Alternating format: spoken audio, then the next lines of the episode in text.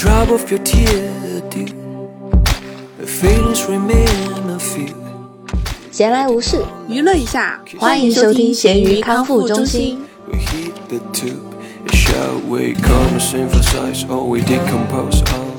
大家好，我是深刻反省自己，觉得好像七宗罪都有一点的大米。大家好，我是不知道怎么今天莫名其妙被拖来讲七宗罪的小熊。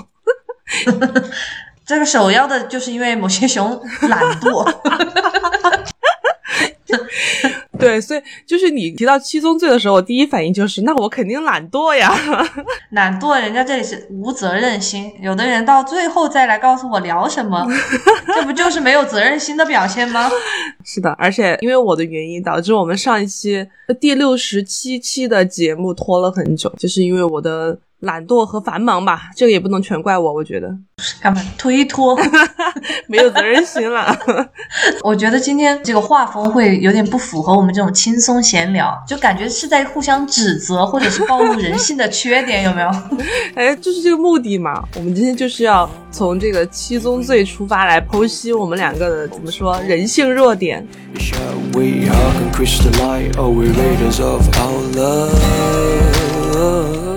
那我们首先的话，虽然我自认为哈，我至少现在吧，怀孕以来我没有再暴食了，但是我们已经很显而易见的知道小熊肯定会有这方面的问题。我们还是先来讲一下关于食物的方面。呃，这个星期你觉得比较有意义、想分享的一餐？耶、我昨天晚上吃了，我我耶，好尬。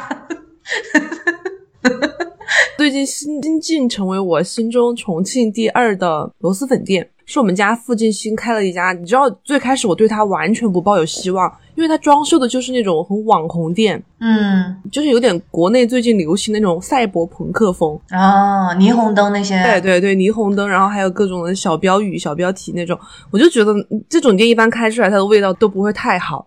结果我上周去吃了一次它螺蛳粉，哇，真的超乎我的想象，就很接近柳州本地的味道。哦，我还给朋友讲剖析了一下为什么我我有这种感觉，就是因为现在重庆大部分的螺蛳粉，它的那个底汤不是像柳州那种用石螺然后熬卤制的那种出来的味道，就是是很清淡的汤底。但是他们那家螺蛳粉就是真的是卤水熬的汤，吃起来感觉就完全不同，就还原了以就是柳州那种呃很浓厚的味道，反正就是味道很浓厚。所以我就嗯对它抱有了很大的期望，因为我去的时候，我第一次去吃的是螺蛳粉嘛，然后我看他们家还有那种小的火双人火锅和一个人的火锅，我就想的是我下次一定要来吃火锅。然后昨天我就和小新去吃了他们家的双人锅，是肥肠鸡脚鸭脚小火锅，做出来就很像我在柳州吃的那个鸭脚煲的味道。哇，我真的觉得满足了我这 好久以来又想去柳州吃饭的欲望。啊，那为什么它是第二呢？哦，说到为什么它是第二，因为第一是在我们办公室那边，重庆南岸区那边有一家螺蛳粉，我以前真的超爱的，我觉得它的味道就是比这一家会更好一些，好在哪儿？就是那个汤底会更浓郁一些，而且是我在重庆第一次吃到这种卤汤的汤底螺蛳粉嘛，我当时就对他们家印象很深刻。但是因为在办公室吃的话，我不是经常会被吐槽很臭嘛，然后因为有些人他也不喜欢螺蛳粉的味道，所以我就是很少点，我一般只会在一个人加班的时候，就是晚上点上一碗。结果你知道嗯发生了一件巨遗憾的事情，我就是现在想起来我都捶胸顿足，就是那家店嗯它在九月二十九号倒闭了，我记得很为清楚。疫情吗？我不知道为什么，就是这周不是回来上班了之后，我就又想在办公室点一次他们家嘛，然后我去翻，我才发现他们家没有了，就是那个店的页面找不到了，我这还很奇怪。但是因为我加了他们的家的那个粉丝群，然后粉丝群 每天都还在发优惠券，我说明明在发的优惠券，怎么点进去店没了？然后就往上面翻那个聊天记录，我就发现九月二十九号的时候，那个老板出来说了一句，就说今天是营业的最后一天，然后完了就不再营业了。哇，我好难过，我没有看到。然后当天粉丝群的其他人就在群里面说，老板为什么不做了？他说就是做不下去了，他也不说原因，他反反正就是做不下去了，他就就是说最后一天了。然后我觉得还看到后面九月二十九号过后，九月三十号有一个人在下面说：“天呐，为什么昨天没有看到？”他说：“我特地从广西赶回来，就是为了吃上你们家螺蛳。赶回来也不至于吧？他可能就是广西那边的人，然后到重庆工作啊或者怎么样的，我猜测的哈。然后就是说，觉得在这边也能吃到广西的味道吧。然后就是没有吃上最后一次，也很遗憾。当时我就觉得哇，过了快两周我才看到他们家倒闭了，真的好伤心，好伤心。嗯，那我觉得这个店会永远在你心中都是重庆的第一名，你懂吧？就是那种逝去的美好。对，就是这个原因，所以它是重庆第一。然后我们家旁边新开的这家就是重庆第二。那你浅分析一下，你觉得它倒闭的原因会是什么？比如说它的装修风格、它的那种商业模式，或者是它的地理位置什么？哦，我觉得都有诶，因为他们家地理位置说说实话不太好，它是在个离地铁还有一点距离的地方，而且不不好找。他们家店我去找过一次，第一次去的时候我还是带小新去的，我想带他去吃那个我心中的第一嘛，结果他们家还没有开实体店。他们家之前是纯粹的外卖店，当然这个中间就可能会最近比较流行的，可能有一些科技与很活的东西在里面啊，我不确定，嗯就可能会有。但是我都就觉得他们家味道很好，然后他们家后来开了实体店，我没有去过，哦，就是我不知道他们家店装修怎么样。但是从它的名字啊，我觉得 就是可能会很朴素，哦，他们家名字就取的就是很接地气的那种什么老张之类的，你想象一下，但重庆我觉得也无所谓吧。嗯。他们之后会不会再考虑就纯开一个外卖店呢？因为肯定能省下很多成本嘛。对我我不知道，但是像你刚刚说的，我觉得有可能就是实体店拖垮了他们，因为实体店的话，其实对现在来说啊，这种他们靠外卖出名的，去实体店的真的还蛮少的，而且那个地方又不太好，是一个很偏僻的美食城，基本上就是外卖商家在那边，很少有实体店开在那边。那你在群里还是给老板加油打打气，让他 回归外卖，专注做一一点外卖就好了，当然，他也有可能就是单纯的不想做了呢。好吧？那我这周吃的，其实我已经吃了很久了。这个模式卷饼，我现在就哦很流行大饼卷一切。就我自己首先不太会和面啊那些嘛，所以其实是买的那种饼皮已经有了。嗯它跟杂粮煎饼不一样，因为你要现场摊的话，它可能那个面粉呀或者技术肯定是很薄的嘛。嗯，然后我买的是像墨西哥卷饼的那种饼皮，墨西哥卷饼是不是那种有一点厚度和韧劲儿的那种？就是肯德基那个老北京或者墨西哥鸡肉卷的那个皮、会厚一点。美国这边因为有一个墨西哥的卷饼叫 burrito，比较出名的，它就是来卷一些偏墨西哥、南美的一些那种食材嘛。酸酸辣辣的吗？对，番茄香菜拌的那种凉拌菜放在里面，然后加一些豆子、肉或者呃，甚至会加一点米饭，嗯，就裹在一起吃的东西。我不是很喜欢吃那个味道，我就把它拿来，可能还裹一些中式的东西。我每次就会先 摊个鸡蛋在里面，然后再翻个面儿，就保证它是熟的嘛。然后有时候会加一些，可能是那种速冻，就是微波炉热一下就做好的鸡块，嗯或者是就放点儿黄瓜丝儿呀。有时候甚至猪肉它的，我们从外面打包回来的凉菜，像什么蒜泥白肉那种，也可以裹在里面，就很方便嘛。嗯，然后这周经过一个朋友的推荐，没有买那个皮了，买了一个囊。哎呀，我真的是直呼上当。你小心我的新疆同胞过来恶评你。我怀疑他那个不是正宗的，他那个、他的英文也是 N A A N，啊，发音也是难，但我不确定他是不是新疆的，有可能是比如说偏中东什么的那种食物吧哈。对对对，它就是比较小型号的，然后厚很多。我那个同事告诉我说，吃起来有一股香甜的味道，就不是纯甜，但是会很香的那种感觉。我一点都吃不出来，而且它比普通的面皮要厚很多的话，我就会觉得不入味儿，你知道吧？你裹其他的东西也很奇怪，它很小，就一个鸡蛋都撑不住的那种感觉。反正我的体验不是很好，但还哦是也可以用它来继续做同样的方式嘛。然后我有时候会加一点，我买了一个很好吃的凉拌面的酱。嗯或者是有时候像猪肉的话，就让我给它弄点老干妈的酱就行了。我觉得还挺方便的。就是中午的话，基本上也不需要什么油烟了。你放鸡蛋下去煎的话，你不一定非要加油嘛，嗯，它只要把鸡蛋煎熟了就行，然后所有的东西裹起来，那个锅稍微冲一下就行了。然后你需要的餐具的话，也就是一个盘子摆在上面就好。哦，我听你描述，我觉得就不是新疆那种馕哎，因为新疆的馕我觉得更像饼。哦，对，新疆馕很大，我好像对，很看到电视里。大，不会更小，一定会更大。然后它它吃起来更厚度像面包那种，也不是像面包吧，就是厚饼，不是能卷起来的那种东西。它可能只是因为英文就发音跟馕很像，我这里把它翻译成了馕。对，然后就因为它那个太小，而且比较厚，确实不好卷。我后来给猪肉做的时候，我就是上面一块，下面一块，给它做成了中式汉堡。肉夹馍。对对对，反正它现在就是在处理的阶段，因为那一包买回来可能有快二十个馕在里头吧，哇，一大袋的这样子。你有没有考虑过买手抓饼啊？哦，考虑过，但是手抓饼首先它在卖的时候，它那种速食半成品嘛，哈，嗯，就能看到它是有油的。然后手抓饼它一般是冰冻的，你再把它加热嘛，对对对，中间对火候呀或者时间都会有一定的要求。像它这种，呃，不管是这个馕还是之前买的那个 burrito 的饼皮，都是有点像面包一样，是放在常温或者冷藏一下就好的，我会觉得方便一点。我是觉得手抓饼的话，吃起来可能会就是卷东西吃会更好吃一点，因为它会脆脆的嘛，就你煎完了之后。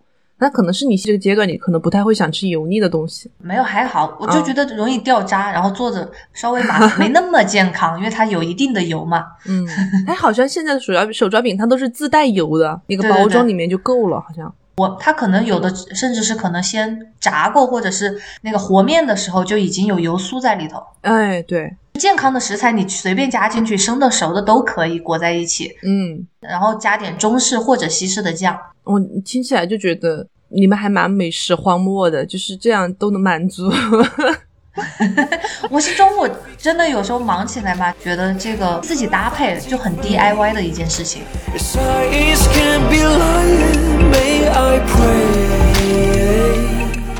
然后我们上期的挑战呢，其实也跟食物有关。对，应景的说要吃个南瓜，对我本来都准备偷懒了，因为是在去逛 Costco 的时候，他有一个，他经常试吃，嗯然后而且他试吃都是在饭点。我和猪肉现在偶尔周中的时候，我们会挑一天中午。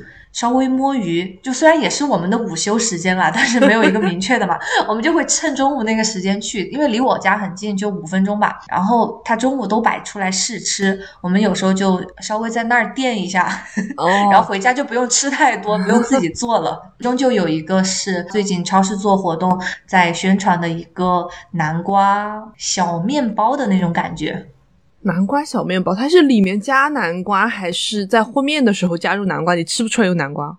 其实没有吃出来很大的南瓜味，它试吃本来就小小一块嘛，嗯而且它更明显的味道是肉桂，所以我当时就，嗯，我就是为了完成任务去把它吃了一口。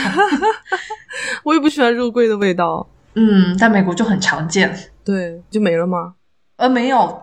然后今天中午机缘巧合之下，我就想啊，我终于能交一个正经作业了。我中午吃了粉蒸肉，你知道粉蒸肉里面打底就会有南瓜呀？对对对对对，你自己做的吗？啊，不是不是，其实可以自己做的，你知道吗？就买那个。粉蒸肉粉嘛。对我自己我不太爱吃肉嘛，我就不给猪肉做了。我们是去一家川菜店的时候，刚好有这道菜，猪肉它没有尝过这种偏川味的，我们就点了一个。嗯，但是粉蒸肉它一般会用五花肉诶，你能吃下去啊？哦，他点的是粉蒸排骨，哦然后我我尝了几块，我也没有吃很多，因为排骨那个筋我也不吃。但我喜欢吃那个面，你知道吗？我小时候，我妈也是，我们俩每次去吃像什么粉蒸的东西，或者是重庆之前流行过的那种呃珍珠排骨，它外面是用糯米糯米嘛，弄的嘛。嗯嗯，对对对，我们俩就会刮那个粉或者是珍珠吃，我们俩就不吃那个肉。你们吃那个粉蒸排骨，它的粉你觉得正宗不？就是是不是像国内一样，就是上面还有小辣椒的那种？对对对，它就是川味的嘛，我觉得还挺好吃的。那你呢？你的南瓜我的南瓜就就很南瓜，就纯粹南瓜。清蒸吗？对 对，说对了，就因可能是水煮吧，我不确定它是清蒸还是水煮，因为也是我中午有一次点饭点到的。有一天中午就很想吃清淡的东西，然后我去点了一家豆汤饭，你知道豆汤饭吧？豆汤吗？豆子啥豆啊？你不说豆汤饭哦，这应该是成都的一种传统食物，它就是豌豆煮的汤，然后把干饭泡在里面煮哎，我看到那个贵州那个视频里头有，啊他会送一袋豌豆汤，然啊，后有不是那个，啊，不是 我知，道你又在说那个贵阳糯米饭是不是啊？送一个豌豆，我真的很想吃。那是什么？它就是豆汤，豌豆熬出来的那种汤，然后你把粘稠的，就是豌豆加水煮出来的感觉，你想象一下嘛，就是把豌豆煮汤泡饭煮就是烂了，对对对，就是汤泡饭，对胃不好吧？这个但是它那个饭就会泡的很软了，它会它会在里面稍微再煮一下，你可能会觉得它有点像稀饭，但是它有没有稀饭那么稀？它就是干饭煮进去的，然后呢，配什么？配泡菜。不是，他就当主食嘛，就是主食的一种啦，其实就是。哦哦然后其他你想吃什么菜再自己点嘛。然后我那天是点了一个，就我还真点的是泡菜，我点的是泡菜肉丝，就是泡萝卜炒肉丝。哦，对，然后另外就再点了一个清淡的，就点了一个清蒸南瓜。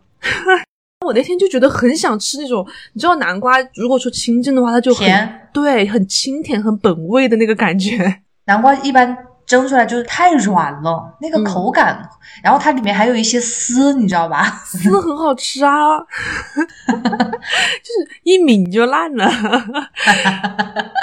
但我跟你讲，我今天还想到另外一个事情，就是你不是很喜欢吃花椒嘛？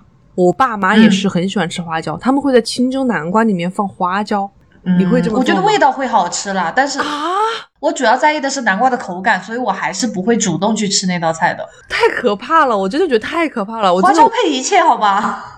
我在家的时候，我吃到这个菜，我真的会有心理阴影。这也是我在外面不太爱吃清蒸南瓜的原因之一，就是我怕他们会放花椒，我就觉得好恐怖。为什么会有有人在这种清甜的菜里面放花椒？真的很不搭哎。嗯，他们就是想吃点味儿吧，他们就是忍受不了这个清淡。对他们就是就是想在所有菜里面都放花椒，这可能就重庆家庭吧。对，然后其他可以给大家介绍一下，比如说重庆比较常吃的一些南瓜菜品。我印象中啊，比如说在稀饭里头切两块，对对对，或者是做孔饭的时候，就是蒸饭，哎对会放南瓜炒了之后和饭一起蒸。然后我爸还喜欢喝南瓜汤、南瓜绿豆汤什么的都有，夏天必备的嘛，这东西。真的是，为什么你又摇头？我就不喜欢吃那个丝丝软唧唧的南瓜。我还很喜欢吃那个丝儿，哎 捞起来。可以，那个颜色你不觉得也很，就是会遐想？对，下身挑战就是我在节目开头想的，真的还跟你这一期的主题莫名的契合。因为我最开始看到我们有想聊拖延症嘛，然后正好今天可以把它聊掉，没有想跟你聊拖延症，就是我们的选题里面有拖延症。屁嘞！我们要在今天给自己定下一个工作计划，然后下周一定要按时去把它完成掉。不是你自己卷就卷吗？为什么要带着我？工作计划是什么吗？就是比如说你要在下周额外的也可以，就比如说你会发小红书上讲你们的工作内容嘛，你可以规定一定要在周一发一篇关于什么什么的东西。本来是我一直在做的事情，就没有挑战，你知道吗？自从成为了正式的小红书视频号之后，我 现在有流量加持哎，呦哎呦哎呦，大明老师有五万粉哦，五百粉丝了，五万粉，你在你在在那边讽刺我？五百粉丝了，现在现在不得了了，大人物了，就就看不起我们这些小计划。没有没有，我一直有在鞭策自己啦。我想想啊，你先讲个你实际一点的计划是什么？比如说讲个实际一点的计划，就是我下周会有一个案子，它有一个鉴定质证环节，需要准备资料，我准备在周一就把它全部准备好，因为它其实是在周五才去的。你知道我这个工作很多时候是靠天吃饭的，就没有客户就没有客户，谈不成单就谈不成。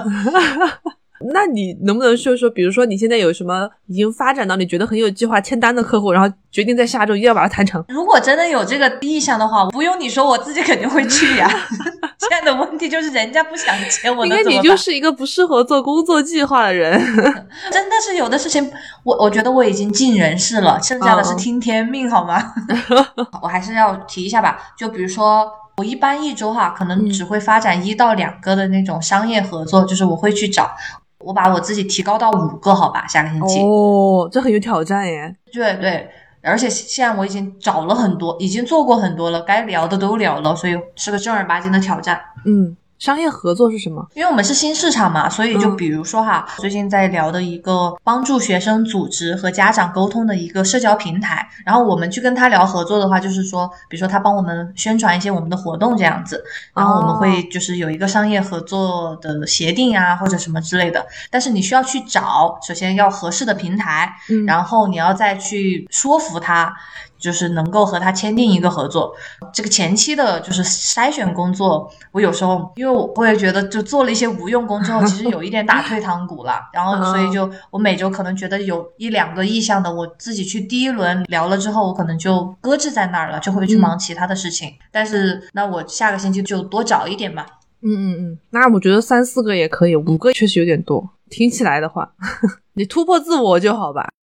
我是认真做挑战，你这就是让我懒惰。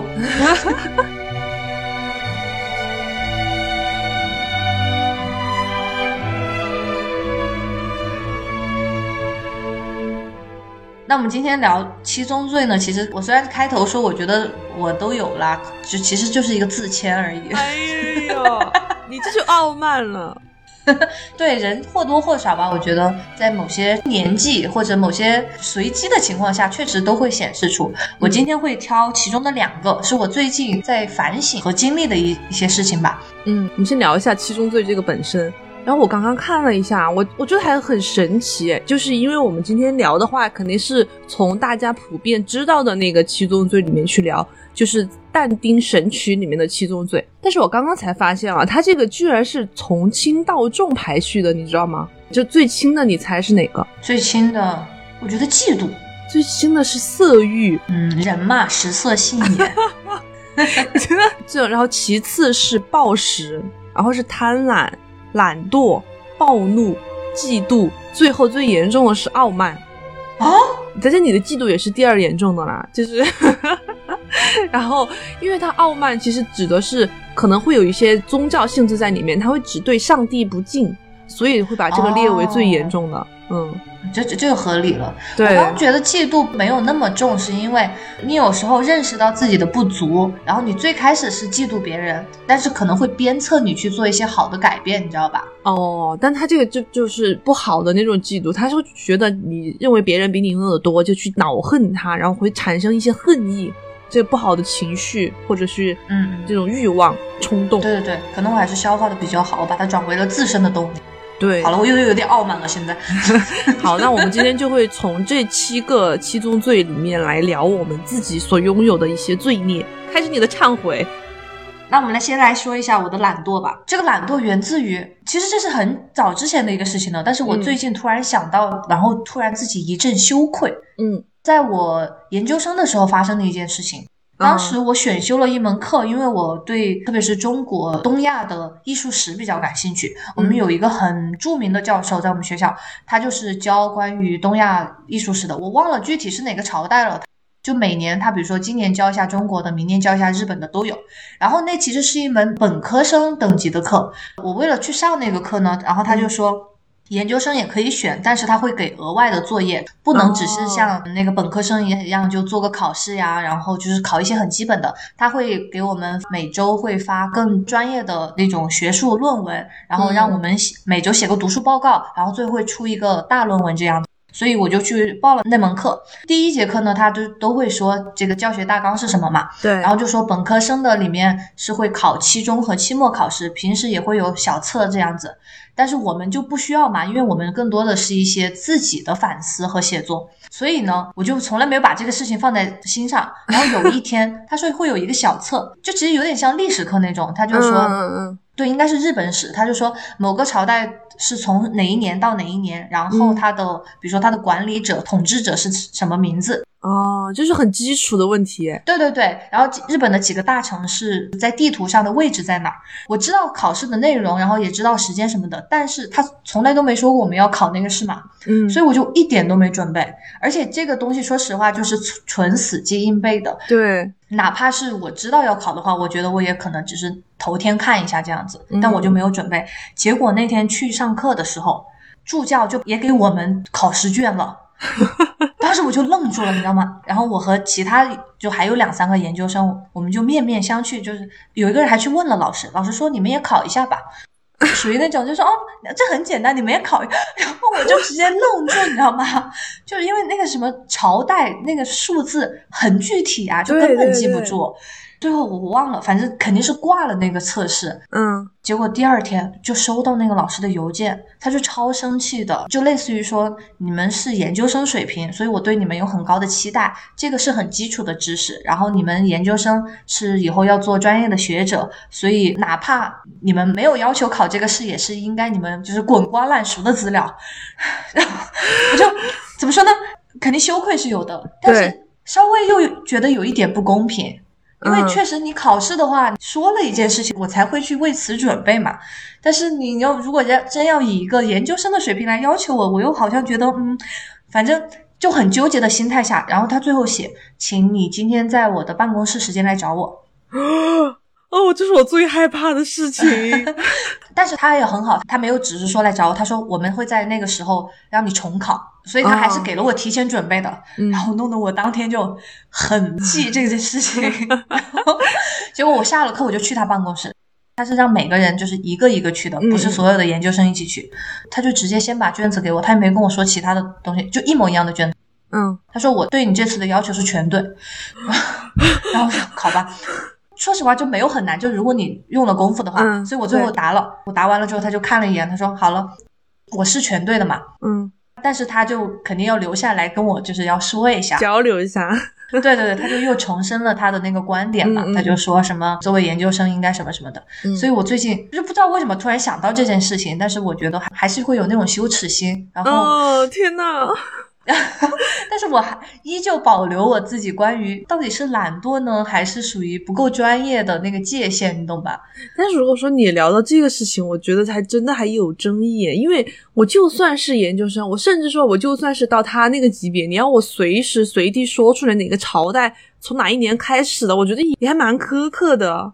哎呀，我觉得他的出发点肯定。也不是故意刁难，我觉得他确实是为了我们好，而且当时有记得好像我就三个研究生，我跟另外一个人都是挂掉，然后还有一个人他好像考了。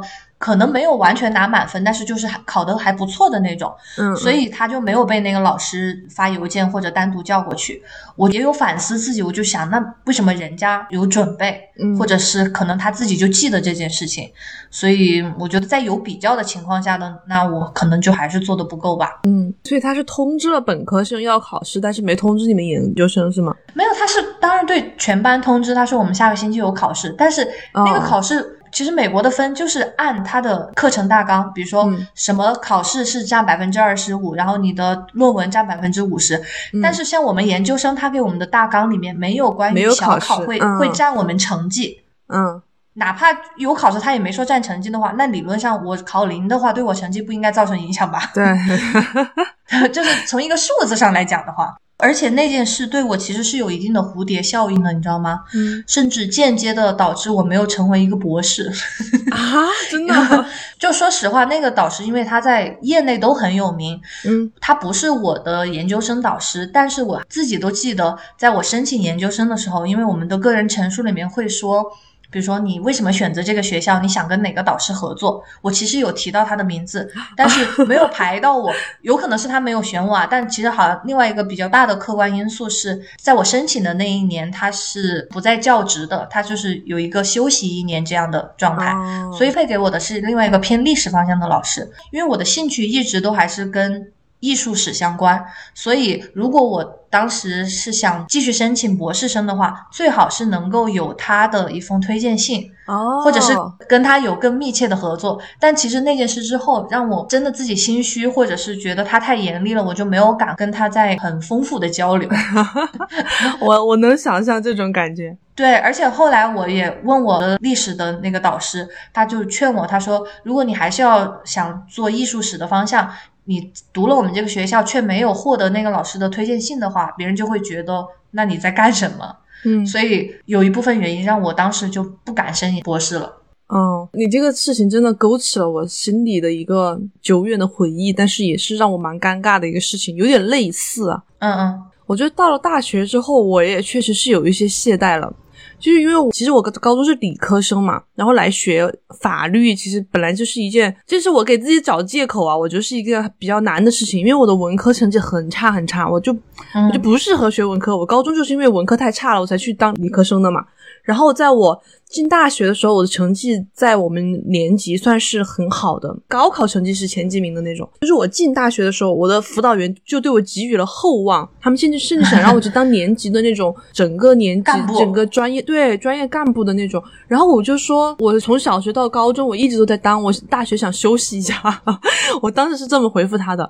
然后到了期末的时候，也可能确实我大一的时候就一直在玩，然后期末的我我的成绩可能在你整个年级属于中等偏下的那种，我们导员就非常非常失望。他也是把我叫到他的办公室去，但是现在我已经有点忘了他是给我具体说了什么内容，但是他大概也是表示了，就是说没想到我进校的时候成绩这么好，然后现在考试却这么差，就大概是表示了一下这些内容吧。然后当时我就好尴尬，我好难过。就是我们大一我已经学会了一些逃课技能，就是 逃一些自己不想上的课。我还记得他好像是问责了我有没有逃课的事情，当然我我自己是否认了，我不确定他到底。有没有掌握一些切实的证据？所以这个事情，你就你就提起来之后，你让我又想起了这些痛苦的回忆。当然，我对我当时的懒惰，现在也发出一些忏悔吧。确实是不应该在大学的时候，我觉得如果大家有机会能当年级干部，然后能好好听课，我觉得大学真的应该好好学习，好好去积累这些社会经验才对。就是真的道理我们都懂。嗯然后包括有时候大家会说一个逻辑嘛，就是你现在想你以前就是后悔没有做的事情，嗯，那你保持这种心态，在想你现在做的事情，以后的你回想你会不会后悔？但是你有时候就还是真的会放纵自己，对把现在浪费掉。对，就就是懒惰，真的。这就是今天我们提到七宗罪的时候，其实我的第一反应也是懒惰。我觉得我整个人就有点松懈吧。就是以前在家里的时候，就是还父母在住在一起的时候，尤其是我爸爸，他会管我管得很严，尤其是学习方面，嗯导致我可能在离开他的管教之后，我就有点放飞自我。我觉得我好不容易喘口气，我就是想怎么玩就怎么玩。但是那个时候自己不懂事儿，所以到现在来看的话，其实确实是还是蛮后悔的。人嘛，在需要一个成长的过程，但对之后如果你太依赖父母或者其他人对你的管束之后，很难自己再继续保持。对对对对，是的，真的是要有一个成长阶段，有很多事情你在年轻或者在十年前、十几年前的时候，你自己看不清，你那个阶段的你就是不可能去领悟到那些道理。到你走过这么多年，回头再来看，你才会发现，哎，为什么当初自己这么不懂事儿？哎，真的是。或者就是还没有到真的迫不得已的那种生存相关的时候，如果你真的要被辞退了，然后要没有钱生活了，可能你就不得不去努力做一件事情。但有时候我们就是太安逸了，对，你说你这个懒惰太深刻了，就是其实我在之前想的懒惰，除了一个是这种疏于学习之外，其实我想的更多是生活上的，就是我在生活上是一个很懒的人。比如说，比如说做清洁呀、做家务呀，然后是什么洗衣服、然后收衣服、叠衣服这些，我都很不愿意做。你会有这种生活上的懒惰吗？会耶，但我觉得我是因为受猪肉的鞭策，还是胁迫，还是说，大家虽然很多人懒惰，但其实是知道什么样的行为是让你的生活比较整洁的，不懒惰的。对，所以当如果你有一个驱使得动的另一半的话，哈，其实还是有一定的好处的。所以最开始呢，我是当然以怀孕为一部分的借口，让猪肉先来清洁地毯。但是在他清洁的过程中，因为他买了一个地毯机，声音特别大，但效果很好，而且还有一点清洁剂在里面嘛，所以我没有办法和他待在同一个空间。但是我又觉得他费了很长的时间和精力来做这件事情。所以我就出于羞愧的，我做了其他的 总结工作，哦，就是很良性的一个循环，你知道吗？我先让他去做，他做了之后，促使我也去做一些事情。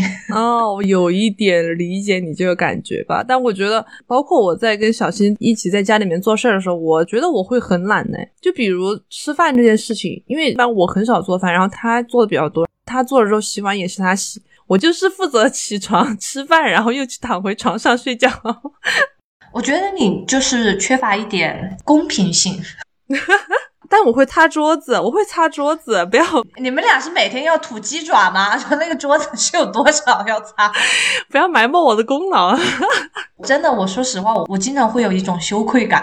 嗯，就是如果猪肉做太多事情，嗯呃很诚心，但是我也会我也会很自然的说出谢谢你这样的话，嗯，然后会想去补偿，就是通过我自己力所能及的，比如说把饭做好，或者是他有时候开会嘛，我就会心疼他，我觉得他加到六晚上六七点钟的话，那我就应该把饭准备好这样子，因为我喜欢做饭，不是一个让我太负担的事情。嗯，对，就我觉得这个也是跟你的喜好有关。比如说，我就是很讨厌做家务，因为我做家务我的腰会很疼。但是像家里扫地、拖地这样，一般都是我来做。当然，这个最大的原因是因为我不放心他 使用机器的能力。哎，现在因为我没有办法蹲下去，或者是用那种很重的机器来清洁地板之类的嘛，我就会当一个监工，因为猪肉它稍微有时候有的色泽它看不出来，我就会指出说这里这里这里，我就会自我安慰说我也在做一部分的力，但是会更属于一个监工的这样的心态。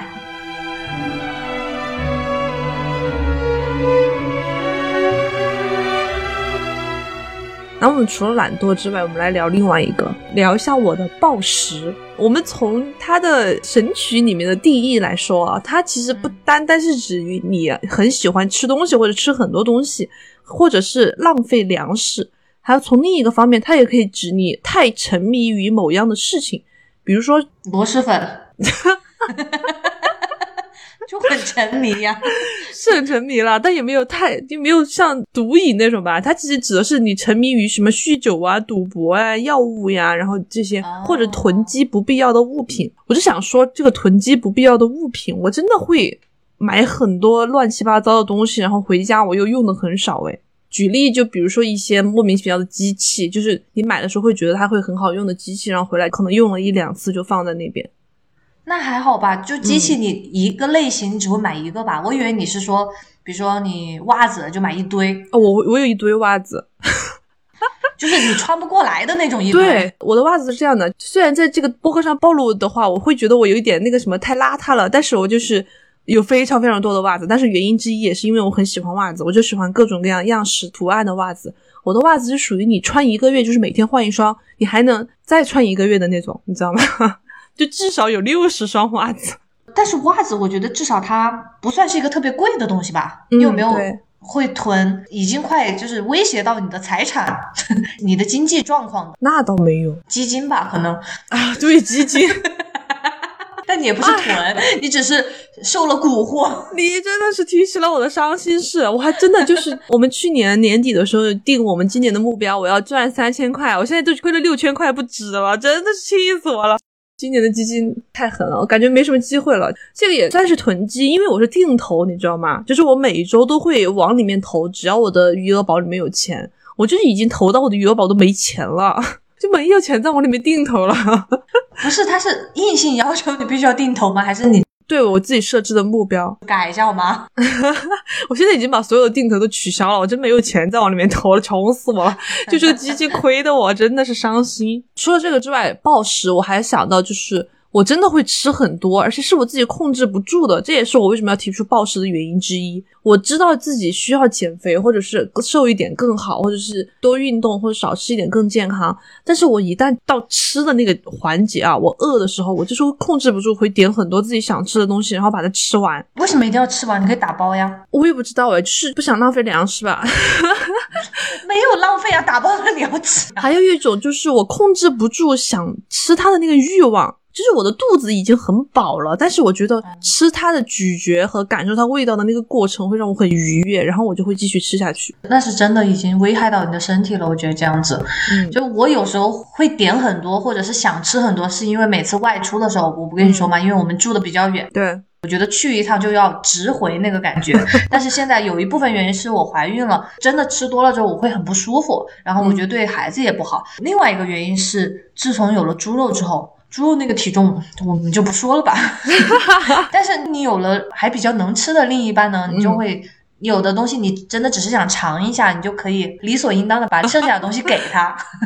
但你这就是你会控制食欲的另一半，你这属于。然后我跟小新，你知道小新不不谈他气势纵容你，一个是纵容我，第二个是我跟他吃饭的时候会有一种竞赛的感觉，就我们俩会比谁吃到好东西更多，就会一直抢一直抢，你知道吗？哎，这不好吧？很伤感情啊，这样。猪肉它就是这样，猪肉它是天生的吃饭比较快，它有时候就是咀嚼的那个动作比较少，然后我就会很着急，我就会心疼，我觉得我吃的太少了。嗯，对，后来他就会稍微克制，但是他比如说我在吃东西的时候，他就会看我一眼，然后我也会看他一眼，然后我们俩就会互相提醒这样子。嗯，对对我就说你不要吃那么快，然后你要留给我。然后他有时候看我，我就说你是不是觉得我吃太多了？就是你是不是想我留给你？然后他说不是，我就看你一下。就我们俩都很心虚。对对，这个我们最近也有改善，因为我也有在跟他提出这个问题，他也是属于吃很多吃很快，不太顾及别人有没有吃到的那种情况。然后最近提醒了之后，他有好很多。比如说昨天我们去吃那个鸭脚堡，里面有四个鸭脚，然后我真的很爱鸭脚这个东西。我本来是想了一人两个嘛，然后我们俩一人吃了一个之后，他让我把剩下两个都吃掉。然后这个时候我也产生了一些 假装谦让，哎，对，假装谦让，我就说我吃一个，你吃一个，然后他就说不不不，我不吃，你吃嘛，你吃嘛。我说哎呀，我们俩一人两个，不要推让了，我就给他推到他那边，然后最后不是我们两个一人吃了两个，知道吧？就有一些改善了。哎就呀呀呀！哎，我经常会这样，我看得出来猪肉很喜欢吃一个东西，我就会说，哎，我吃不动了，你吃吧。然后等他吃完了之后，我就会阴阳怪气说，哎，没想到你真吃完了。很讨厌呢。对对对，他现在就真的很害怕，然后他有时候也会就学我，他说：“哎，你吃吧，你吃吧。”然后我一吃吧，他说：“哼。”我们俩就很碍眼。对，很阴阳哎，这种。好的吃饭伙伴很重要。对，好的吃饭伙伴会让你少吃一点吧。我是真的，现在就是我们做饭也做的很多，然后点菜也点的很多，最后就是两个人活生生的把它撑下去，就大家都撑的就起来就是走不动路的那种。你怕不是需要一个冰箱吧？哎，就是不想把饭留到下一顿的这种感觉，还是需要改善。我觉得这个真的是我们两个的毛病之一吧。对。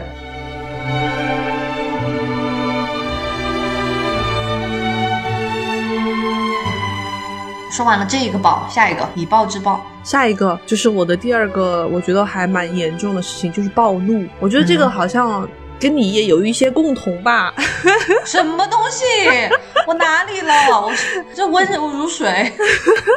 我是最近觉得我真的是这两年脾气有一点暴躁了，尤其是开车的时候，我有点越来越控制不住自己。也可能是确实遇到了一些很讨厌的人吧，或者是开车开得很烂的，然后我真的会在车里破口大骂，真的是骂的很脏的那种。但是只限于我一个人的时候啊，就是旁边有人的话，我不会这样骂。但我觉得骂出来心里会舒服很多。就我现在基本上都不自己开车了，因为我都和猪肉一起出门，在家上班嘛。对你开车也不好，因为孕妇的话有时候会脚抽筋嘛。我之前就有有的人会就是变道很快呀，或者是他们做一些违规操作的时候，对对我就会用手比个枪，然后 biu biu biu。太可爱了吧你！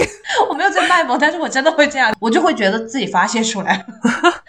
你这个发泄也太可爱了，但我真的是会骂的。然后根据他们这个坏的程度哈，或者那种紧急程度，我就是会 biu biu biu biu biu 更久。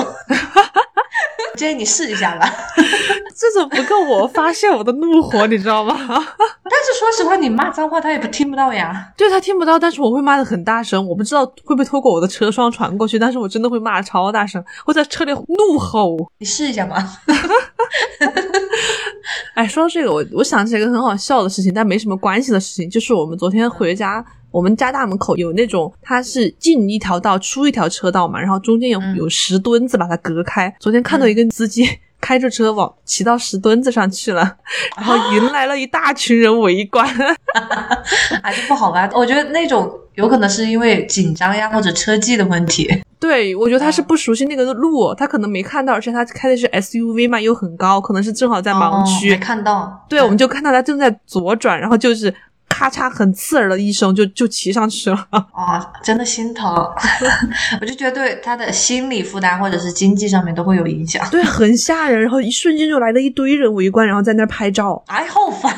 为什么要拍照？啊，对，我就在想他们为什么要拍照。然后我们小区门口又有那个保安亭嘛，那个保安他就怒气冲冲的冲出来说：“干什么干什么？我以为他要去帮一下他，或者是帮他打个电话呀，或者给他抬一下车，招呼一下人，给他抬车之类。结果他走到旁边。掏出手机开始录像，然后拍完了，然后他发到群里去，还发了语音，发完了他就走回去了。好吧，好吧，哎呀，大家还是就是肯定会有凑热闹或者是那种笑一下的心态，嗯，我觉得有安抚人家了。嗯，除了开车之外，我觉得就是对另一半，我真的深刻反省自己对小新有点太暴躁了。那我不知道你跟猪肉是不是这样？我就是我们上次说的松弛感的问题。真的会常常存在在我们的相处过程中，然后稍微有一点我觉得他没做好的地方，我可能不是说真的生气，但是我不自觉的就会语气带着那种责备的感觉去说他两句。哎，我跟你讲一个，又是我的方法，整的好像我是个大师一样。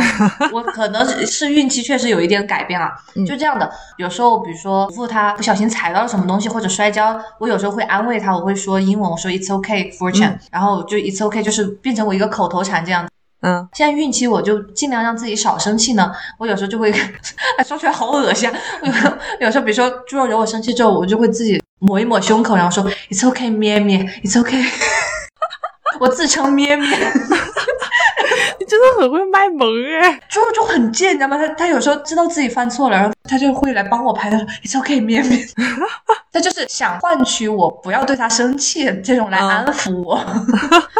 那你可以试试啦，就首先你动作上，你知道吧，就会对自己有一个安抚在。嗯，就是说这种就是有点恶心的话呀，就你们两个都懂得梗，大家会相视一笑这样。这个我最近开车有用到过，我最近有遇到那种很讨厌的行人吧，他突然从公交车头然后窜出来过马路的那种，然后我就踩了脚急刹车，本来想破口大骂的，我忍住了，我就说啊不生气不生气，但是我没有像你那么恶心啊，什么咩咩之类的，我就自己摸一下胸口说啊不生气不生气，然后深呼吸两下，我就给他过去了。我那天不是发到群里有一个什么不生气的那个操吗？我就是发给你的，我没有点开看，就是一个动作了，就类似于把那个手挥出去那种感觉哦，可以试试，嗯，好吧。最后还是要自己，如果你改变不了别人的话，你要改变你自己消化的方式，嗯，对。下一个我今天想提出来的罪就是嫉妒。嗯，像我之前说的一样，我可能也不是真的对别人有憎恨这样子，但是我会有点，还是我的羞耻心吧，有点酸吧？对对，有点酸。可能最终的结果肯定还是只能自己做更好，我不可能把别人拉下水。对呀，对呀。就是我的同事，跟我同期的同事，当有三个，其中两个他们都承担了，所以我就真的很，而且又感觉到压力有点大这样子，因为我会觉得我已经做了很多我能做的事情了，但是没有得到很好的结果。嗯，但是这个，因为你说你们一个地区只有一个嘛，我觉得也跟西雅图的华人家庭可能比较少啊，或者怎么样也有关系吧。对，肯定客观那个原因都有各种各样的，但是有时候又会觉得会不会是自己做的还不够，我会真的有那种自我怀疑了。嗯，但这个我觉得很正常。你要是归到嫉妒的话，我觉得人人都有吧，因为我也会有啊。就甚至说我跟你之间，我有时也会很嫉妒你啊。我觉得你在美国过得很快乐呀，然后也不用去办公室上班，然后。赚的钱也很够，家里房子还那么大，我又怎么说也不叫嫉妒吧，我就会觉得比较羡慕你的生活啊。但我觉得有的事情，比如说如果我们俩确实不在同一个地方，不在同一个领域，有的事情不是你轻易就能改变的。对呀。但是如果放到同事这样子，我就会觉得好像我跟他的差距不应该那么大，你懂吗？哦。你工作会不会这样？因为其实比如说从公司的角度或者团队，你就会觉得当然是大家承的单越多越好，然后为我们公司宣传。但是如果又归结到个人的话，你就会有压力，就说我会不会被比下去啊？然后领导会不会不喜欢我？我会被裁掉？你说到这个，我最近真的是有一件很深刻的嫉妒的事情发生，不是在我的同事之间。我感觉我都都在引诱你的那个罪，你在引诱我的罪恶。这件事情真的是让我最近心情很不好的原因之一。我甚至觉得，就是我的室友，就是我的大学室友，基本上同龄人嘛，他比我大一岁。我们其实，在大学的时候成绩也都差不多，但是我觉得他运气，我现在来说的话，可能给他归功于运气，可能会是我的嫉妒之心作祟或者怎么样。但是我觉得他运气真的是会比我好，而且他的胆子也比我大。我觉得他确实这一点来说的话，他出社会的胆量是比我大很多的。他在刚毕业的时候就考过了我们那个司法考试嘛，然后他就马上去律所上班了。到今年他已经成为了一个律所的合伙人，你知道吗？这种落差感真的太大了。你可能会比较熟悉的，我们高中有一个你你可能也认识的人，这么一个同年级的同学，他现在就在我室友的手下工作。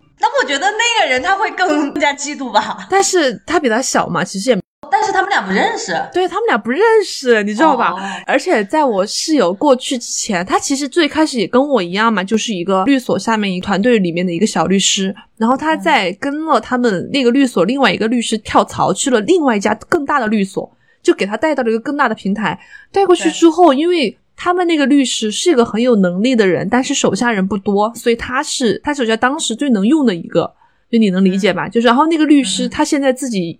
有了本事之后，他就自己去开了一家律所，所以就把我的室友变成了他们所里的第一个合伙人，就除他之外的。那我觉得也有一部分原因，应该你室友还是或多或少出了钱的啊，他肯定会出钱呀，但是前提是他在那个律师手下也赚了很多呀。啊。好吧，好吧，嗯，这不是有的合伙人，你知道，其实更多的是因为他，比如说比较有人脉、有资金。对。然后我觉得他遇到了一个很好的老师，也是一个很重要的原因之一。我觉得也给了他锻炼的机会，也给了他赚钱的机会啊。所以会让我很嫉妒这个事情，我最近真的有点难受。我觉得这个同龄而且是同寝室的对比太大了。这种我是觉得你们从毕业之后的轨迹其实差太多了，对然后每个人的选择、付出都会差很多。对对，确实差太多。我会觉得我和我的同事很多时候是在同一个起跑线上，嗯，可能在同一个行业还是或多或少会有比较啦。就是现在像朋友圈那那些社交平台都太发达了，就然后大家一般也只会秀自己好的部分，所以很容易造成一些心态的不平衡了。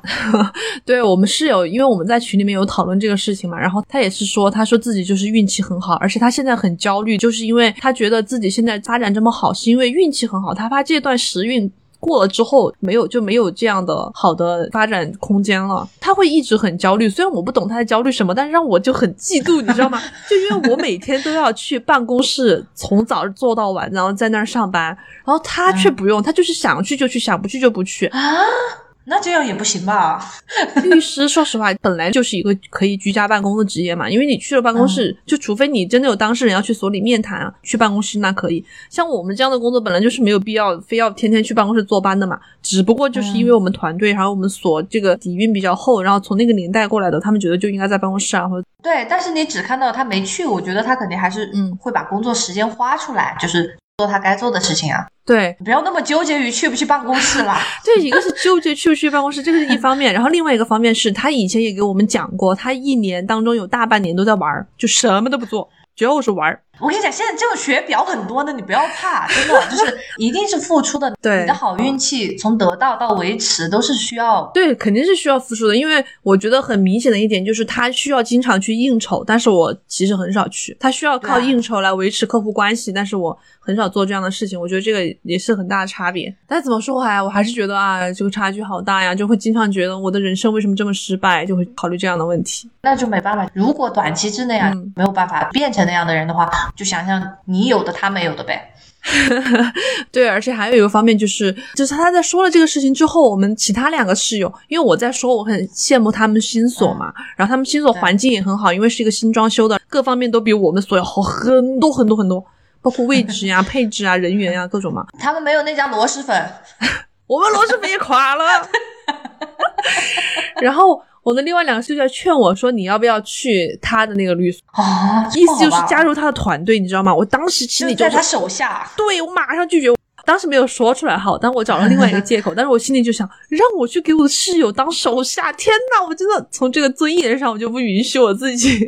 但其实这种设定或者情节，电视剧还蛮常见的。对没办法嘛，有时候你也可以把它当做你的一个资源呀。唉，就跨不过自己这道坎儿吧。我觉得其他地方可能也会有发展，这个就看之后吧。我觉得可以再熬个嗯两三年，再看看我自己这边会不会有什么发展。如果说没有突破的话，我可能也会考虑到其他地方去。对，我就觉得今天我们聊的这些，不管是任何罪呀或者缺点，重点不是说我们拿出来谈，或者是笑一下，或者知道了，而是说那种知耻而后勇吧。我感觉今天就是你逼我犯罪。我没有，我在我在鼓励你好吗？我让你认识到自己的错误。怎么今天说到最后全是我自己的罪孽？没事，我们给大家预告一下，下一期我们就要讲关于我们自己的美好品质。我没有美好品质。哎呀，你看，你现在就要去发现自己的美好品质。如果实在不行，你可以去群里啊，问问小新啊，就是收集一下大家的一些反馈，也能让自己心情我们互变好。夸一下吧，就是你夸夸我，我夸夸你。我想一下吧，这个反应很 heartbreaking。好啦，就我觉得这些罪有一种说法哈，人之初性本善，还是说人性本恶，就其实是一个哲学上面一直都有的问题。对我觉得是人肯定都有缺点，对，我们还是要往前看，然后不管是掩盖它、把它变小或者改正它，但是最重要的是要往好的方向看。好的，就今日份的大米鸡汤。那我们这期就到这里，希望大家发现自己的一个优点吧。嗯，如果你也喜欢咸鱼康复中心的话，欢迎在微信搜索 Fish Friend 二零二一，一起进群聊天，讨论一下你的罪孽。这样不好吧？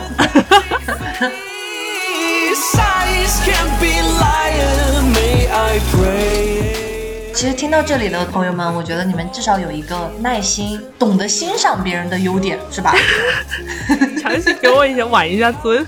感谢各位的收听了，对对对，感谢了，嗯，拜拜。嗯拜拜。